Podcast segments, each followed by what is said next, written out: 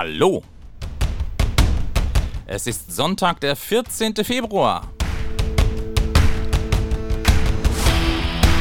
Das ist der Podcast Ohne Bad gehen wir baden der DLRG Oppenheim.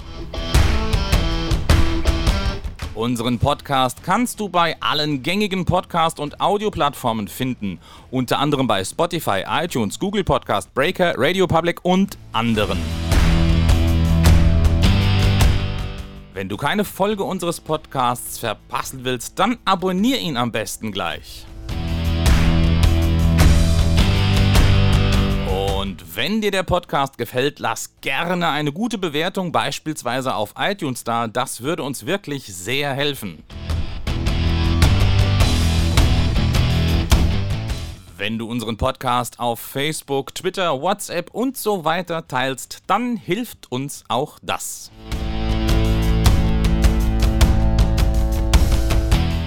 Mein Name ist Andreas Lerck, ich bin der Vorsitzende der DLG Oppenheim und euer Gastgeber in diesem Podcast.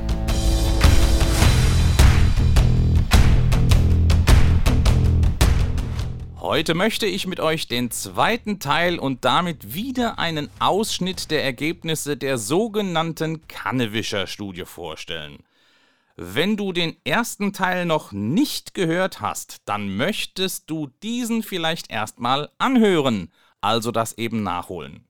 Kommen wir also heute zu der zweiten Auswertung der Kannewischer Studie, die ich mit euch betrachten will, die Besucherzahlen. Diese Auswertung, so liest man in der Studie, sind mit einigen Schwierigkeiten verbunden, weil die Erfassung der Besucherzahlen nicht über viele Jahre konstant vorgenommen wurde. So wurde ab 2008 eine Mengenstatistik aus dem Kassenautomaten für die Eintritte im öffentlichen Badebetrieb genutzt, während diese Zahlen vorher statistisch und kalkulativ ermittelt wurden. Die Eintritte aus dem Bereich der Schulen wurden über Schülerlisten in den Jahrgängen manuell ermittelt.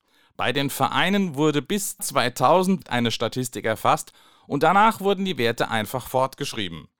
Die Auswertungen wurden in der 2018 veröffentlichten Studie bis zum Jahr 2016 erfasst. Das bedeutet, die Entwicklung der Besucherzahlen von 2016 bis 2020 ist natürlich nicht in den Ergebnissen, über die wir hier sprechen, enthalten. Die Auswertung der Kannewischer Studie beginnt im Jahr 1998. Schauen wir uns einmal die Nutzung durch Schulen an. Von 1998 bis ins Jahr 2008 schwankten hier die jährlichen Zahlen immer wieder zwischen 15.000 und 19.000. Im Jahr 2000 erreichte der Wert einmal 20.000. Ab dem Jahr 2009 stieg der Wert von 19.000 auf zum Schluss konstant 22.000 Schüler, die das Bad nutzten, an.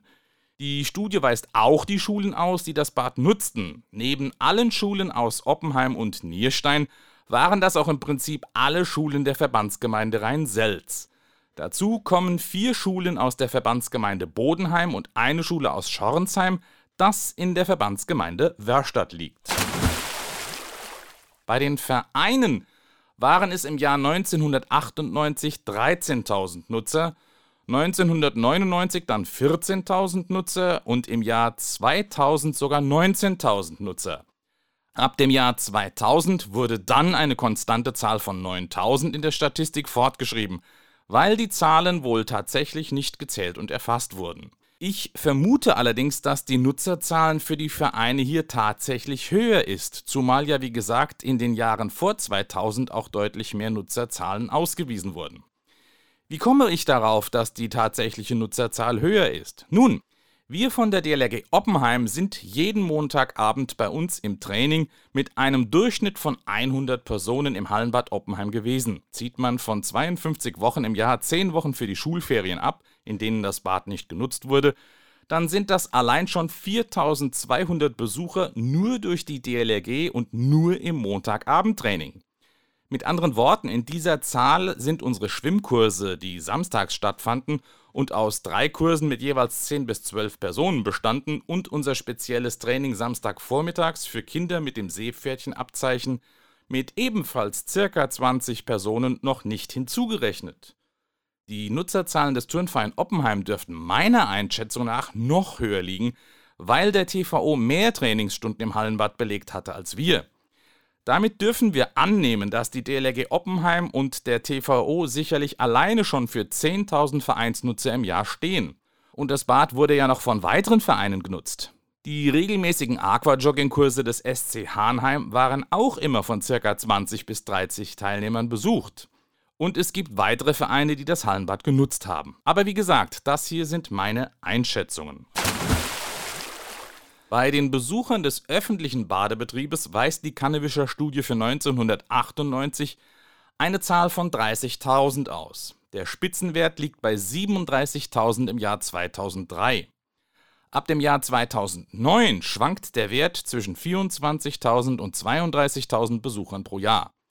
Der errechnete Durchschnitt dieses Zeitraums von 2009 bis 2016 liegt bei 28.800 Besuchern pro Jahr. Es gibt in der Auswertung noch weitere Besuchergruppen. Beispielsweise werden ab 2009 pro Jahr pauschal 2000 Besucher von Veranstaltungen im Hallenbad genannt. Das dürften beispielsweise Wettkämpfe sein.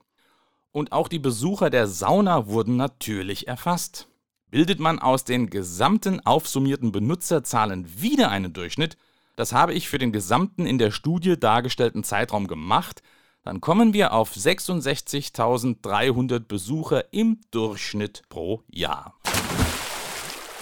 Der Vollständigkeit halber weise ich darauf hin, dass in der Kannewischer Studie kritisiert wird, dass die Besucherzahlen nicht konstant und effektiv erfasst wurden und daher durchaus lückenhaft seien. Die Studie empfahl im Jahr 2018, dass die Verbandsgemeinde die Zahlen genauer und konstanter erfassen solle. Wenn das Zahlenmaterial also lückenhaft ist, könnte man das so interpretieren, dass nicht alle Besucher des Bades erfasst wurden, die Dunkelziffer bei den Benutzerzahlen also höher liegen könnte. Das wäre ja nicht verkehrt, dass ich die jährlich fortgeschriebene Zahl von 9000 Vereinsnutzern für zu niedrig halte, das habe ich ja schon erklärt.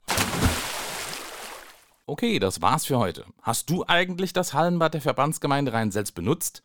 Warst du vielleicht sogar regelmäßiger Gast? Tauchst du also quasi in der Statistik auf? Gerne würden wir von deinen Erfahrungen und Erlebnissen im Bad hören. Wie du uns diese mitteilen kannst, das erfährst du jetzt. Wenn ihr mitreden wollt, dann schickt uns zum Beispiel eine E-Mail an podcast.oppenheim.dlg.de. Ich wiederhole podcast.oppenheim.dlg.de. Gerne lesen wir eure Nachrichten im Podcast vor, wenn sie zum Thema passen. Noch besser ist es natürlich, ihr schickt uns eine Sprachnachricht, die wir dann in unseren Podcast einspielen können. Ihr könnt mit eurem Smartphone eine Audioaufnahme machen und diese als E-Mail schicken. Oder ihr benutzt die Funktion Message auf der Webseite, die zu diesem Podcast gehört. Mit diesem Tool könnt ihr nach einer Registrierung auf der Webseite eine Sprachnachricht aufzeichnen, die wir dann besonders einfach in den Podcast einbauen können. Also, hört nicht nur zu, redet mit. Bis zur nächsten Folge, eure DLRG Oppenheim.